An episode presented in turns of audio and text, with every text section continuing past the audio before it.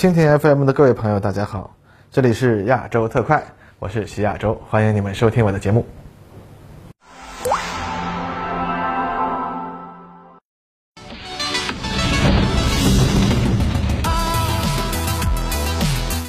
各位朋友，大家好，欢迎收看本期的亚洲特快。最近啊，日本自卫队的节目，大家好像有点看腻了。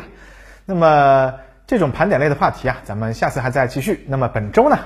呃，咱们就说点大家感兴趣的话题啊。那么当然了，保密责任重于泰山，是吧？那么今天咱们的节目肯定也不会涉及任何的保密信息，只能说呢是通过外媒的一些报道，从基础逻辑的角度啊，稍稍分析一下大家感兴趣的话题，然后呢，也对一段历史问题做一个小小的梳理。那么我们这种小小的独立媒体和三大知识这样的官方杂志，那可是不能比啊，生存不易。还希望大家如果喜欢的话，支持一下吧。那么关于开源情报的话题，就欢迎大家收听今天的观其有语喽。那么上周国际媒体上对于中国的军力发展又出现了一轮报道的高潮。华盛顿邮报发表了报道称啊，近期的商业卫星照片显示，中国正在建造密集排列的119个洲际导弹发射井，将会大大增强核威慑能力啊。当然了，也有媒体指出啊，这些其实是风力发电设施啊。不过呢，美国原子科学家联盟说的是，那咱们就姑且先这么讨论吧。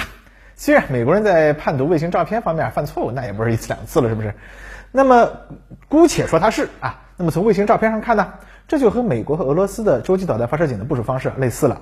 属于啊密集部署方式啊。这类密集部署的发射井啊，其实是很坚固的，那无法用一枚核弹摧毁多个的发射井，因此呢，它完全可以在承受敌方第一击之后进行反击。那么这种部署方式的好处呢，就是相比机动式部署和隧道式部署啊，反击速度更快，威慑效果更好，而且发射井的成本呢，主要是集中在超加固发射井本身，而后续值班运行的成本就很低了。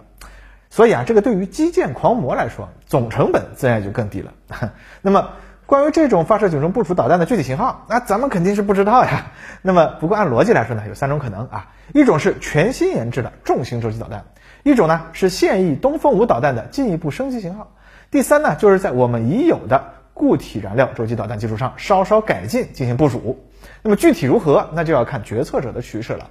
环球时报的胡锡进主编在针对这个消息的社论里说呀，西方媒体说发射井里部署的东风四幺导弹的说法呀，那没有道理。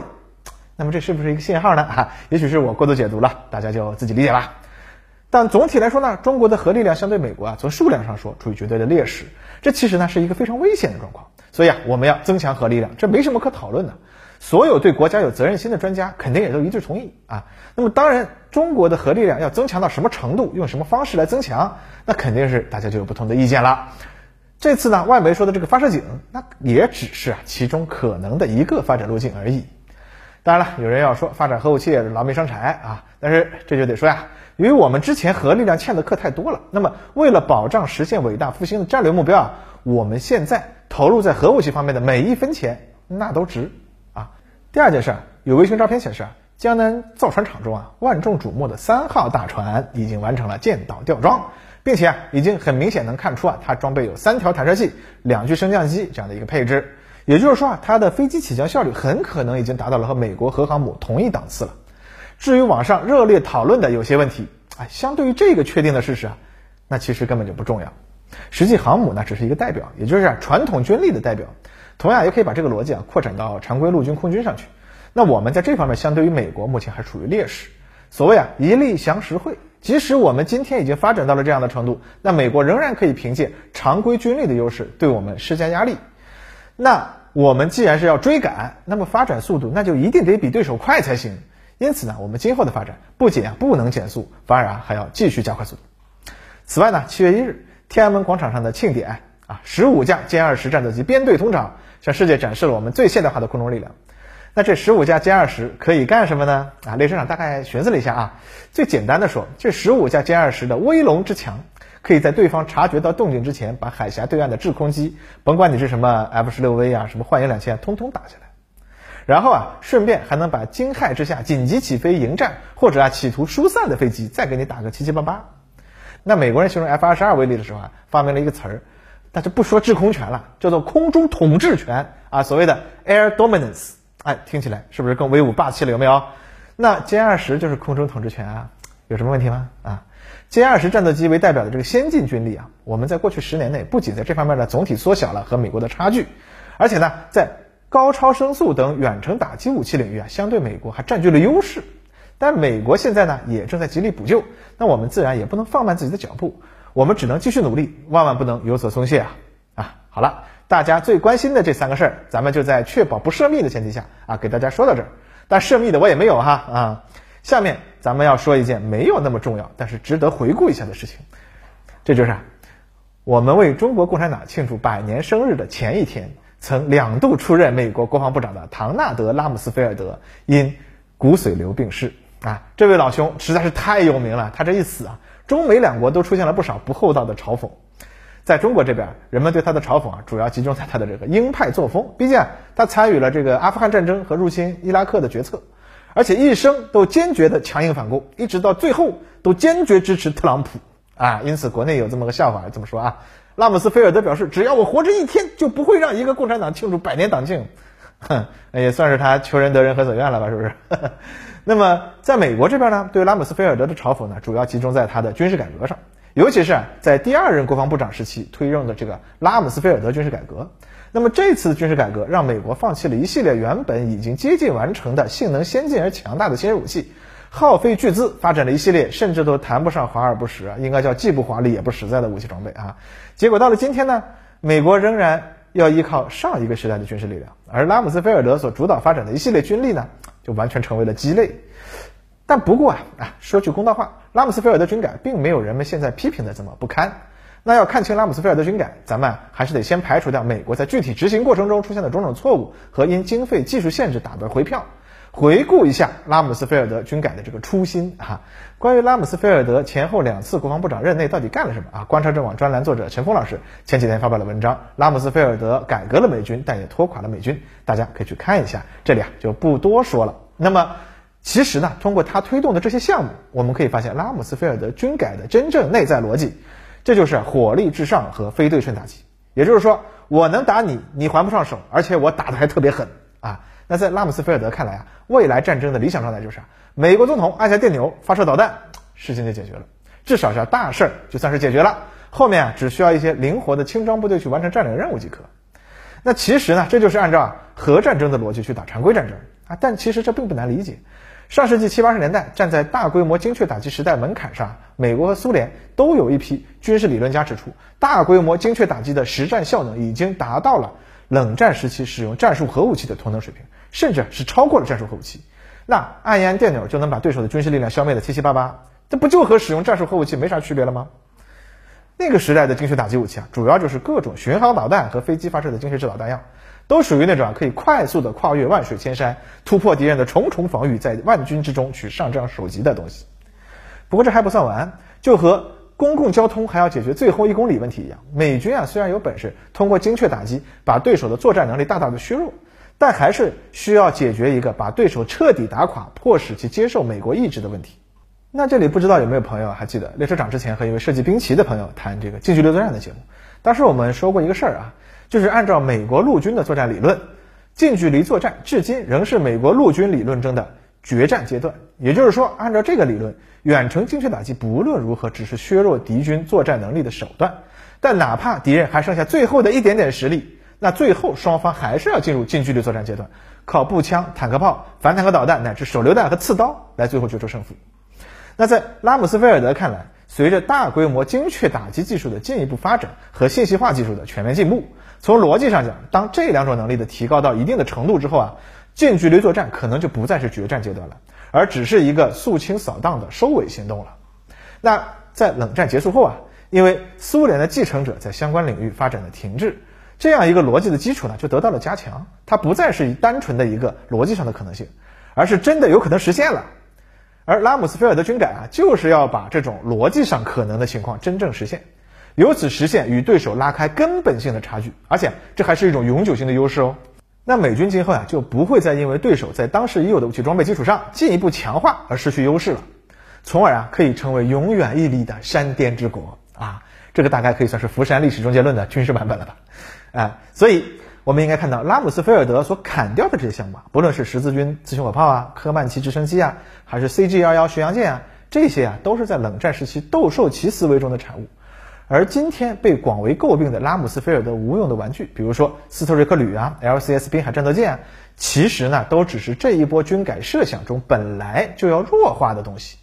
在拉姆斯菲尔德的设想中，有了具备绝对优势的打击威力和灵活性，那么这些东西已经没有必要再搞那么强了，那完全可以用一些更轻巧灵活的东西来凑数了，那还能省钱呢啊！按照拉姆斯菲尔德的设想，那砍掉这一系列冷战遗物，省下大量经费之后，美军要不惜代价去增强的一个是信息化的网络系统，这个系统要强化到啊，让一个指挥官拥有近乎于全知全能的上帝般的视角。能够近乎实时对战场上事无巨细的情况做出反应，另一个呢，则是全面强化的远程精确打击能力。那在拉姆斯菲尔德时代的设想中啊，空中力量那不用说了，退掉所有的三代机之后，美军这个全隐身机队那就是泰山压顶，没人能顶得住。而陆军啊，真正的作战主力那是取代了野战炮兵的王火导弹，在四十到一百二十公里的范围内，这种导弹可以直接摧毁任何敌方地面目标。啊，不管是坦克、步兵战车、据点、指挥部，只要它被装备了陆地勇士系统的美军步兵标示出来，马上就会有一发王火导弹飞驰而来，将其摧毁。最后，在战争初期，对手可能会有一些连 F 三十五和 B 二都难以突防的防空系统还在运作。那么战争后期呢，也会有一些时效性目标需要快速打击。那么这个时候，美军就需要用陆军的战术导弹和新一代的超音速甚至高超音速空射巡航导弹。以这个唯快不破的方式来突防和摧毁啊，那么拥有了一个如此强大灵活的远程打击系统为后盾，美军地面部队实现轻装化、特种部队化，那才是有意义的。美国海军放弃 CG-11 发展滨海战斗舰才是有价值的。美国空军全面放弃三代机，那才是有可能的。然而啊，后来的事实证明啊，那些被拉姆斯菲尔德扫地出门的保守派将领，对于拉姆斯菲尔德军改的担忧是有道理的。在当时的技术条件下，网络通信技术不论是通信容量还是可靠性，都远远达不到设计目标。而高超声速导弹也还需要投入巨大的资金和力量，才能够进入实用化阶段。而诸如电磁炮这类更具革命性的武器，那别说是当时啊，直到今天都还没有具备实用化的条件。所谓领先时代一步啊，那是天才；领先两步，那就是嗯拉姆斯菲尔德了吗？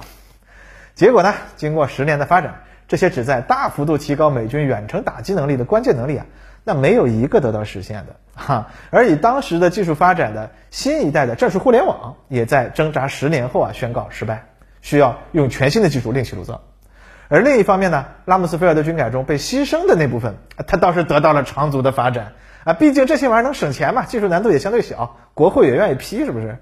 那更要命的是啊。这种趋势形成之后，拉姆斯菲尔德之后的历任美国国防部长又进一步加剧了这种自毁长城式的反向发展。这其中啊，最让美国人后悔的就是取消了 F 二十二的后续生产和发展的计划，以及啊大规模推广斯特瑞克旅。那毕竟啊，拉姆斯菲尔德军改的大前提啊，那就是世界上不会再有一个像苏联那样在各个领域都能和美国掰手腕的强大对手了吗？所以这些决策虽然不是拉姆斯菲尔德直接做的，但那也确实是他的这个政策的逻辑延续。那结果呢？大家都知道了。当美国再次面对一个对等对手的时候呢，拉姆斯菲尔德军改的大前提就不存在了。而且呢，这个新对手啊，反倒是很清楚地认识到，拉姆斯菲尔德军改的大方向其实是没有错的。问题只是美国自己在执行上出了问题。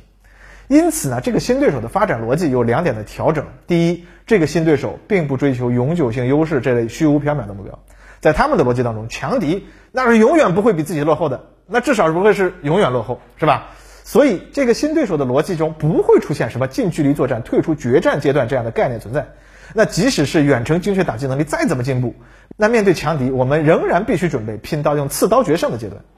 第二，这个新对手的发展重点牢牢盯在了远程精确打击和网络化上，这很容易理解。既然这是未来的方向，那么自然就应该优先发展增量，而不是先考虑怎么去存量啊。这是任何一个销售经理都会告诉你的道理。那二十年后的今天，太平洋两岸盘点自己过去啊，基于类似的新军事变革方向认识而做出的变革的时候，谁更胜一筹？那其实已经没有争议了嘛。问题只在于未来十年，美国呀能否走出这场虽然以拉姆斯菲尔德的名字命名，却完全不是按照当初老拉所设想的军改的这个泥潭啊？而美国的对手呢，又如何进一步加强自己已有的优势，并且啊进一步弥补自己的短板的问题了？啊，当然了。今天的美国呀，也已经提出了一系列针对大国竞争时代的新计划，只是这个计划呢，虽然提出了，实现却需要时间。在未来的十年内啊，不论是马赛克战还是分布式杀伤，都还只是一个概念和发展方向。美军事实上呢，仍然要依赖上一代的技术和概念。而这段时间内啊，美军实际上呢，就处于一个相对脆弱和容易被击败的劣势期。这在今年的美军的军费辩论中啊，军方和国会都已经不再避讳这个事情了啊。换言之，美军在这段时间内将会被迫采取手势啊。那么对于美国的对手而言，如何利用这个窗口期实现伟大复兴的战略目标，这将会是一个非常现实的问题了。不过呢，以现在美国的实际情况来看，恐怕未来十年啊，美国的发展也没有那么乐观。从经济上看，美国现在和这个主要对手啊，它的对抗必然是一个自损的事情。我们先排除掉双方的斗争啊，发展到不惜自损一千也要杀敌八百的阶段啊。假如双方在斗争中保持自己的最后底线，美国在部分目前仍有优势的领域加强对对手的限制，但是呢不中断合作。反过来，对手呢也继续在金融等美国的命脉领域继续保持一个低限度的合作态度。那么美国经济也可能很长期的处于一个好不到哪里去也垮不了的状态。那么长远来看，这样的发展速度将无法支持完全实现新军事变革的最高目标，它只能是按照一定的优先度啊部分实现。那目前来看呢，美国正在为哪个才是未来的优先目标而争吵？是先搞低轨道卫星呢，还是先发展六代机呢？是先搞高超声速呢，还是先发展海军呢？还是先发展空军呢？陆军和陆战队还要不要维持进攻能力呢？是被迫选择几个重点，还是我全都要，但是只能慢慢来呢？这个问题啊，就留给美国国防部头疼了。那么这里呢，就又要引入一个概念——距离的暴政。哎，这其实啊是咱们的老话题了。西太平洋上，美国啊只有星罗棋布的岛屿，而我们拥有一片大陆啊。因此，除非美国拥有技术上和总体实力上的绝对优势，否则啊必然要因为手伸得太长而使不上力气。那么在这样的前提下，美国即使军力发展的是正常到位，他们也将无法重新回到当初啊平日三条岛链对我们施加巨大压力的状况了。更何况，到那时候啊，第一岛链肯定已经连形同虚设的手上了，甚至已经可能变成了对手的第一防线了。而第二、第三岛链啊，它本身就不是一条完整的链条啊，只是几个零散的基地而已啊，那更撑不起新的战略攻势。那也就是说，美国的亚太军事政策完全破产啊，已经是可以预期的事情了。至于说更远的未来啊，或许我们还没有办法对其进行更详细的讨论。但有一点可以肯定，那就是中华人民共和国建国百年的时候，我们必将取得更大的成就。好，今天的节目就到这里，感谢您的收看，咱们下次再见。